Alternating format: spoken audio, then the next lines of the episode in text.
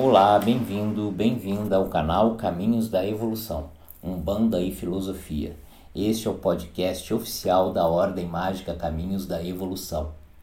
Eu me chamo André Costa, sou médium, escritor, sacerdote de Umbanda, filósofo, aconselhador filosófico e mago dirigente da Ordem Mágica Caminhos da Evolução. Hoje iniciaremos uma série de leitura de textos que intitulamos como Interpretações Teológicas Umbandistas. E iniciaremos com o texto de apresentação da obra O Livro da Criação, de Rubens Saraceni, publicado pela Madras Editora. Vamos ao texto.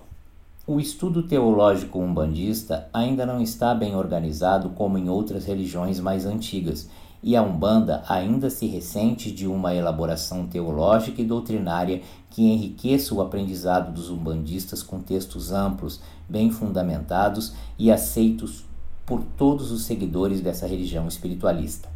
Por enquanto, limitamos-nos ao estudo de um determinado número de assuntos que auxiliam a compreensão do universo divino e dos planos natural e espiritual, tão presentes na vida dos médios umbandistas. Sim, essas três vertentes da criação não podem ser dissociadas de nossas práticas, porque atuam simultaneamente durante nossos trabalhos, que são abertos na irradiação dos orixás, são sustentados pelas forças naturais que os servem e são conduzidos pelos guias espirituais que desencadeiam ações enquanto conversam com os consulentes. Sim, um guia espiritual não é um elemento solto ou isolado no plano espiritual que vem atender as pessoas necessitadas, não mesmo.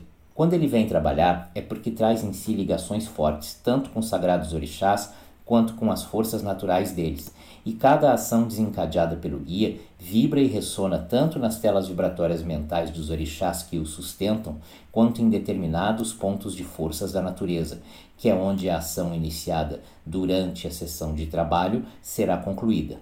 Assim como durante um atendimento o guia manipula elementos mágicos, abre parênteses, ervas, pemba, colares, toalhas, fumaça, água, bebidas, fitas, etc.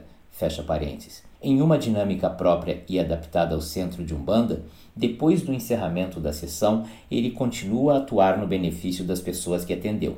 Por essas e muitas outras particularidades da Umbanda, seu estudo teológico difere do de outras religiões e procura esmiuçar os poderes ou axés dos orixás para que, aí sim, o médium compreenda que, se todas são religiões, no entanto, a sua é diferente das outras. Estudamos o início da vida, a criação e a magnetização dos seres, o magnetismo dos orixás, suas funções na criação, seus campos de atuação, os sete sentidos da vida, as sete radiações divinas, as sete linhas de Umbanda, a simbologia usada pelos guias, em que cada risco determina uma função e uma ação, os nomes simbólicos dos guias espirituais, os orixás Exu, Pombagira e Exu Mirim, os sete planos da vida, os pontos de forças da natureza, o mistério das oferendas, a mediunidade e a incorporação dos guias espirituais, os elementos usados nos trabalhos, o mistério por trás das chamas das velas, por trás das cores, etc., as hierarquias dos sagrados orixás, as correntes espirituais que atuam na Umbanda à sua direita e à sua esquerda, e vários outros assuntos que explicam a Umbanda como uma religião organizada e hierarquizada, com fundamentos divinos, espirituais e naturais sustentando-a e as ações dos guias, e amparando todos os seus adeptos e seguidores. Na maioria das religiões, seus seguidores se reúnem em dias e horários pré-estabelecidos para realizarem seus cultos de louvor a Deus, orando e cantando suas preces e músicas sacras, com cada um clamando a ele por benesses e amparo divino. E quando o culto termina, todos se confraternizam e depois voltam para seus lares satisfeitos e confiantes no amparo divino para prosseguirem suas jornadas terrenas.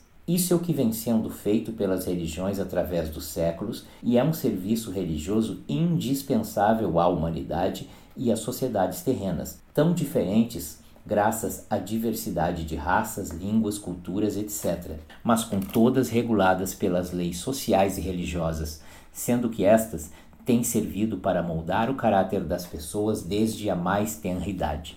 As religiões são indispensáveis às sociedades terrenas.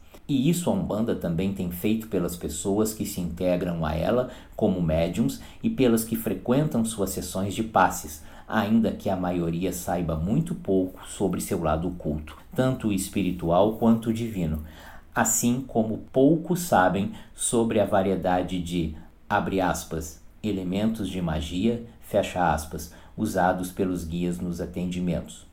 Existe uma, abre aspas, magia de Umbanda, fecha aspas, desenvolvida pelos guias espirituais, que não difere muito dos, abre aspas, sistemas de magias, fecha aspas, de outras religiões também mágicas. Mas a magia de Umbanda praticada o tempo todo pelos guias espirituais foi simplificada e despida de parte do cerimonialismo existente nos outros sistemas de magias religiosas, justamente para facilitar sua aplicação em benefício dos médiums e dos frequentadores das sessões de atendimento. Então nos compete estudar a magia de Umbanda, aprendê-la, praticá-la e ensiná-la para as novas gerações de médiums, tão necessitados de boas fontes de informações e de estudos. Pai Rubens Saraceni.